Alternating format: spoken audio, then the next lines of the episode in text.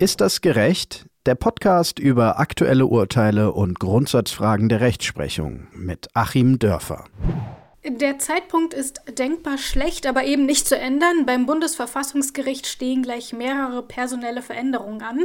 Zwei Richterposten müssen neu besetzt werden. Außerdem muss entschieden werden, wer Präsident oder Präsidentin bzw. Vize werden soll.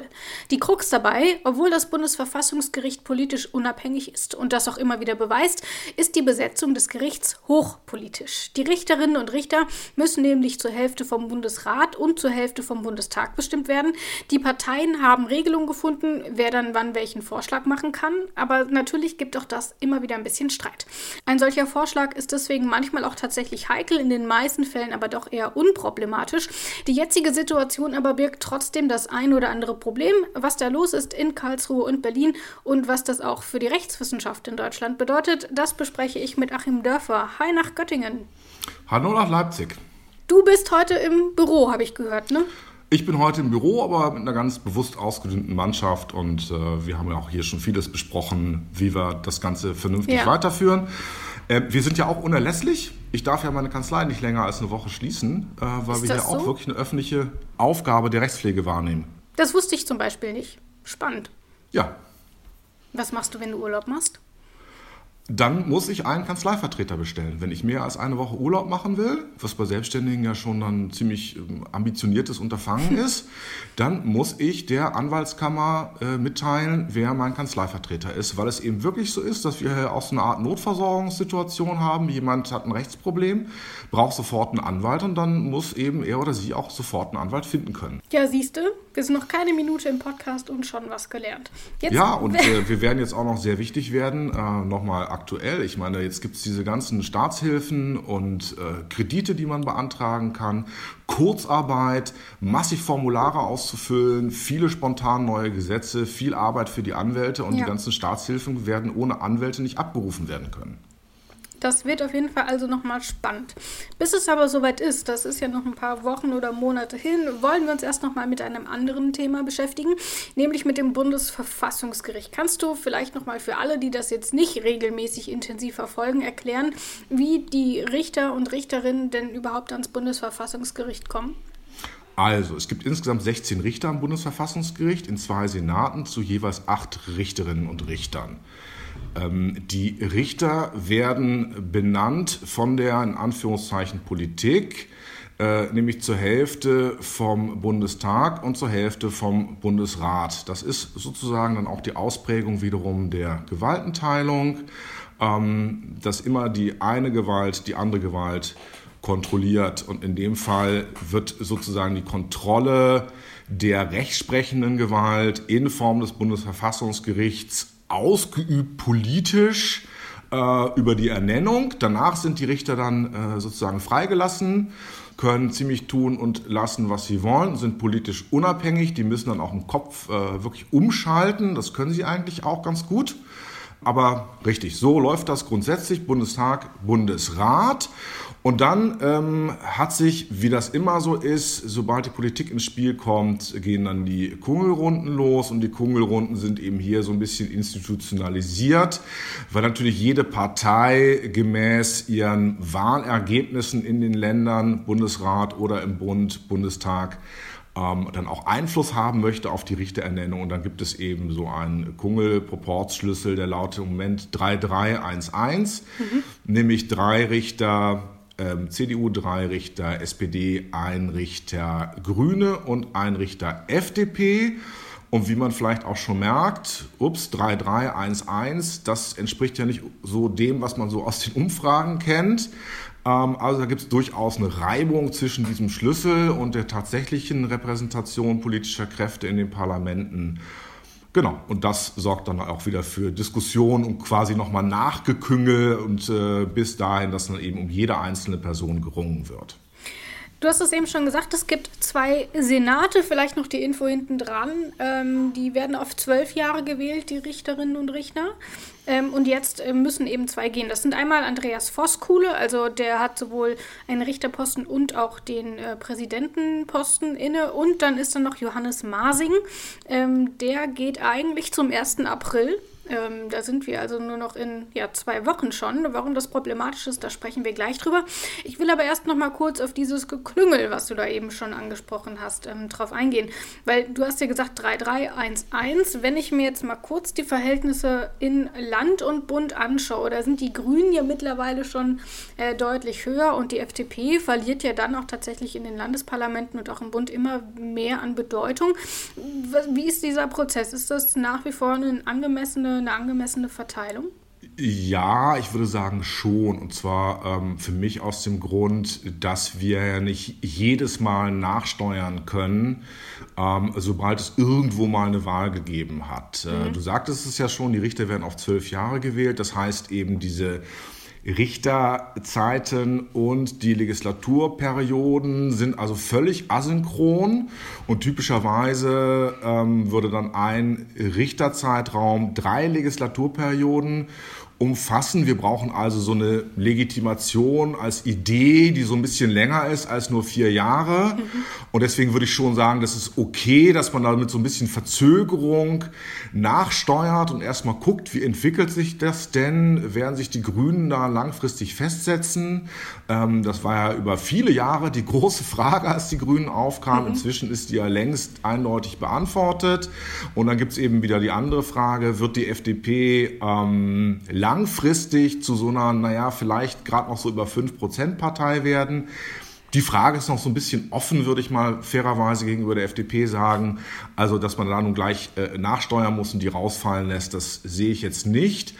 Und was bei den Grünen nochmal der Fall ist, ähm, diese 3311 beruht dann auch darauf, dass wir gucken, wo gibt es eine Regierungsbeteiligung. Und im mhm. Bund gibt es eben keine Regierungsbeteiligung der kleinen Parteien, sondern gerade die Bedeutung der kleinen Parteien wird nur da herangezogen, wo es eine Regierungsbeteiligung gibt. Das wäre dann also äh, natürlich über den Bundesrat sehr, sehr stark vermittelt. Und ähm, da haben die Grünen nun bei zwölf Bundesländern was mitzusagen. Also da haben sie eine Position, die man im Grunde überhaupt nicht überwinden kann. Und andererseits muss ich sagen, finde ich das auch sehr verantwortungsvoll von den Grünen, dass sie nun nicht gleich so auf den Tisch hauen und sagen, äh, jetzt wollen wir aber hier zwei. Ähm, sondern eben auch gucken, okay, wir schauen mal, wie sich das entwickelt. Wenn wir uns da dauerhaft über 20 Prozent festsetzen, können wir ja vielleicht immer noch mal diskutieren. Und trotzdem gibt es ja aber auch gerade mit den Grünen gerade wieder Diskussionen. Die wurden nämlich bei der letzten Wahl so ein bisschen übergangen und äh, das sitzt nach wie vor tief. Das wollen sie jetzt vermeiden. Und eigentlich ist halt geplant, dass die Grünen äh, für den Vorschlag der Nachfolge von Andreas Voskuhle verantwortlich sind. Ähm, das ist aber insofern problematisch, weil Johannes Masing eigentlich früher aus dem Amt geht als Voskuhle und der eigentlich vorher bestimmt werden müsste. Und die Grünen haben so ein bisschen Sorge, dass sie deswegen wieder übergangen werden Kannst du das mal kurz erklären? Wieso sollte man die da übergehen? Wie ist da der Prozess? Also es ist so, dass ähm, ja die Grünen dann einen Vorschlag haben sie jetzt offen mhm. und es ist eben die Frage, wohin sie diesen Vorschlag steuern und wen sie da ersetzen wollen, wen sie da bringen wollen.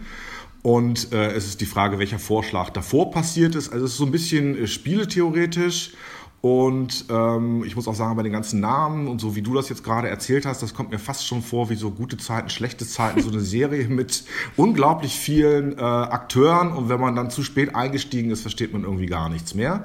Ähm, also es ist tatsächlich auch, auch so ein personell ganz spannender Prozess. Gibt es denn ähm, jetzt schon ein Prozedere? Ähm, Masing soll halt eigentlich zum 1. April wechseln. Ähm, bis dahin findet überhaupt keine Bundesratssitzung mehr statt, aber der soll eben die Nachfolge bestimmen. Ähm, was passiert denn, wenn man diesen Übergang verpasst? Also wenn man die Frist versäumt und dann ist die Stelle vakant oder bleibt er im Amt? Wie ist da das Prozedere? Der bleibt dann im Amt. Ähm, soweit ich das gelesen habe, möchte er das auch, weil es auch darum geht, noch bestimmte ähm, Entscheidungen zu Ende zu bringen. Auch mhm. eine Entscheidung, in der er ähm, Berichterstatter war. Berichterstatter ist dann in einem Richtergremium derjenige, der wirklich das Urteil schreibt. Ähm, also zentral quasi bei der, bei der Aufstellung der Entscheidung tätig ist. Äh, und auch da haben wir natürlich eine Asynchronität, mit der wir irgendwie umgehen müssen. Ähm, wenn wir jetzt bestimmte Daten haben, zu denen Richter kommen oder ausscheiden, äh, und das Ganze ist vielleicht mitten in einem wahnsinnig langdauernden Verfahren, ist es natürlich günstig, äh, das alte Gremium das noch zu Ende machen zu lassen. Wie verlässlich ist denn dieser Prozess der Nominierung überhaupt? Dann gucken wir uns zum Beispiel mal das Beispiel Horst Dreier an. Der sollte eigentlich von der SPD nominiert werden. Und normalerweise ist es so, dass sich die Union gegen die Vorschläge nicht wehrt und andersrum eben genauso, sondern dass man dann halt einfach den Vorschlag hinnimmt tatsächlich.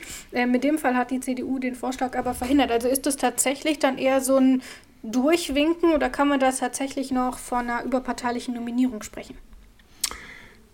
Ich würde mal sagen, das ist gerade dabei, sich zu ändern. Ich glaube, dass wir da äh, doch so die ersten Anzeichen sehen, dass eine Politisierung da ein bisschen stärker passiert im Sinne von Tagespolitik, im Sinne von Parteipolitik. Es ist ja auch schon ähm, interessant, dass wir jetzt darüber sprechen. Ich kann mich nicht erinnern, dass da äh, in der Vergangenheit und vielleicht auch gerade vor, vor Jahrzehnten ein großes Gewese drum gemacht mhm. worden wäre. Man hat das dann mal so mitgeteilt, das war so ganz interessant.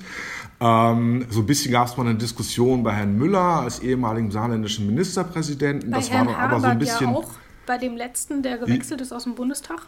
Ja, genau, aber da geht es dann meistens ja auch äh, eher darum, sind die denn fachlich überhaupt qualifiziert mhm. genug?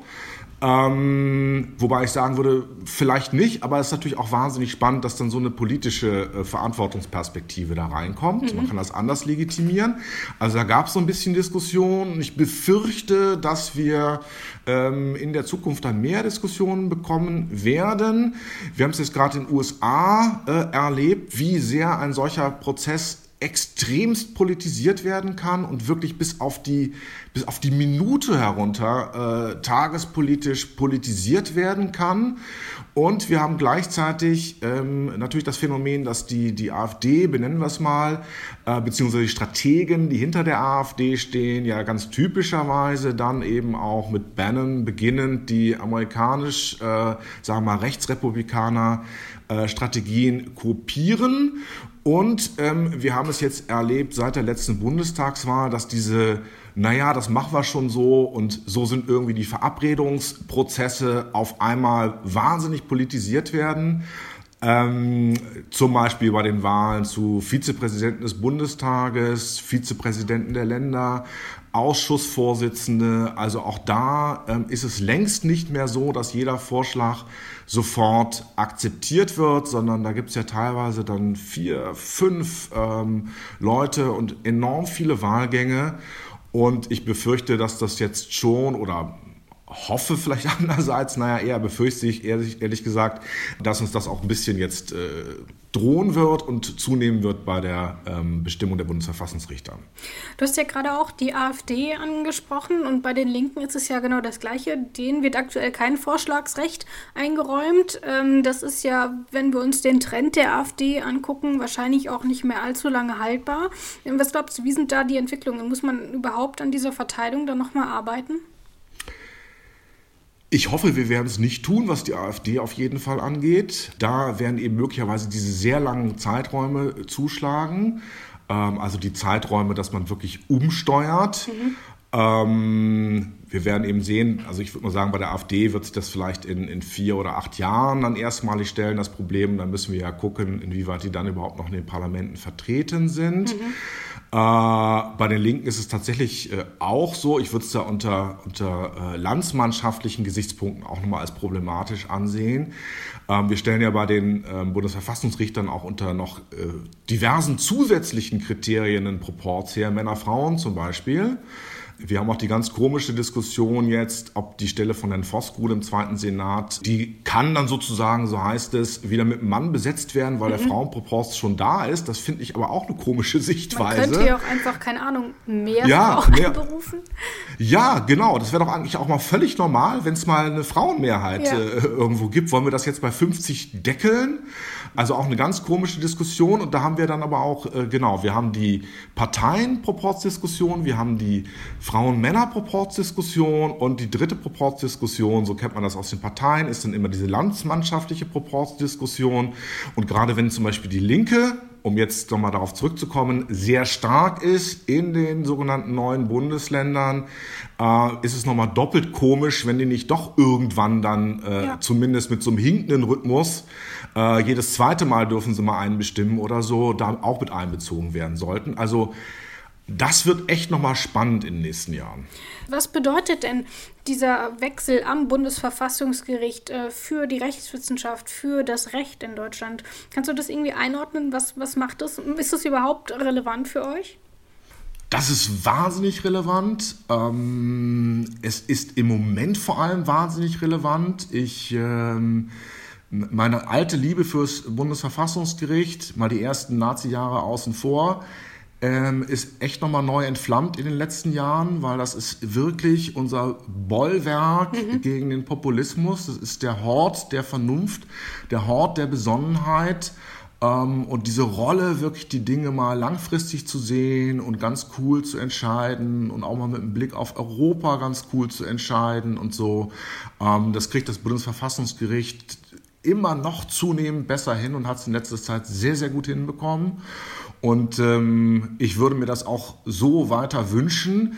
Äh, es bedeutet auch eine Stabilität dann tatsächlich für den Rechtsanwender in der Praxis, denn ich muss ja durchaus wissen, ähm, wenn ich meinetwegen Strafverteidiger bin, ähm, wie bestimmte Freiheitsrechte gesehen werden und wo ich dann vielleicht mal ansetzen kann mit irgendeiner Argumentation und äh, ob nun meinetwegen die öffentliche Sicherheit oder die individuelle Freiheit mehr zählt, das äh, spielt eine große Rolle, das spielt sogar eine Rolle bei der Auslegung von Verträgen, äh, das spielt eine Rolle bei der Auseinandersetzung äh, auch mit jeder Kommune an jeder Stelle. Ähm, also diese ganz große Steuerrichtung, so der Kapitän ganz oben auf dem Deck, der so diesen ganz großen Kurs vorgibt, das ist dann tatsächlich auch für diese vielen kleinen Dinge das Bundesverfassungsgericht. Und insofern leben wir da auch sehr von einer Konstanz. Ich würde auch sagen, die Konstanz wird so bleiben, weil auch ein äh, grüner äh, Bundesverfassungsrichterin oder Richter, der jetzt äh, oder die käme, ähm, durchaus so reinpassen würde in das Ganze. Da würde es dann nicht kippen, also gibt es vielleicht minimal äh, Kurskorrekturen, aber das passt dann schon ganz gut. Also ja, es ist wahnsinnig wichtig und äh, ich würde mir wirklich wünschen, dass es so weiterläuft wie in den letzten Jahrzehnten. Aber ähm, es wird tatsächlich so sein, dass wir an der einen oder anderen Stelle da uns engagieren müssen und vielleicht mal die eine oder andere hitzige Diskussion auch bekommen werden. Das sagt äh, Achim Dörfer aus Göttingen. Ähm, das war unsere Folge für heute. Wir haben über das Bundesverfassungsgericht gesprochen. Aber äh, wir wissen ja diesmal auch schon, worüber wir in der kommenden Folge sprechen. Da nämlich gucken wir uns mal das Kirchenrecht genauer an und eben insbesondere, ähm, was es mit der Scheidung im Kirchenrecht zu tun hat. Die gibt es nämlich so gar nicht. Und das war ja auch so ein bisschen dein Vorschlag, ne? Ja, genau, finde ich ein ganz spannendes Thema. Ist auch mal interessant, so in die Ecken zu gucken, sich mal die etwas ungewöhnlichen Dinge anzuschauen, weil uns das eben auch sehr, sehr viel über unser Selbstverständnis und Rechts- und Gesellschaftssystem sagt. Und wir holen dafür auch nochmal eine Expertin mit an Bord. Ähm, wir sprechen oder ich habe mit einer Kirchenrechtlerin gesprochen, um uns allein das kanonische Recht an sich einfach nochmal kurz zu erklären, was bedeutet das eigentlich, was wird da eben drin geregelt und was sagt dieses kanonische Recht eben auch zur Ehe. Und das wird auf jeden Fall eine spannende Folge. Ich freue mich sehr drauf. Und ich mich auch. Dann hören wir uns nächste Woche und ich freue mich. Bis dann. Bis Tschüss. dann. Tschüss.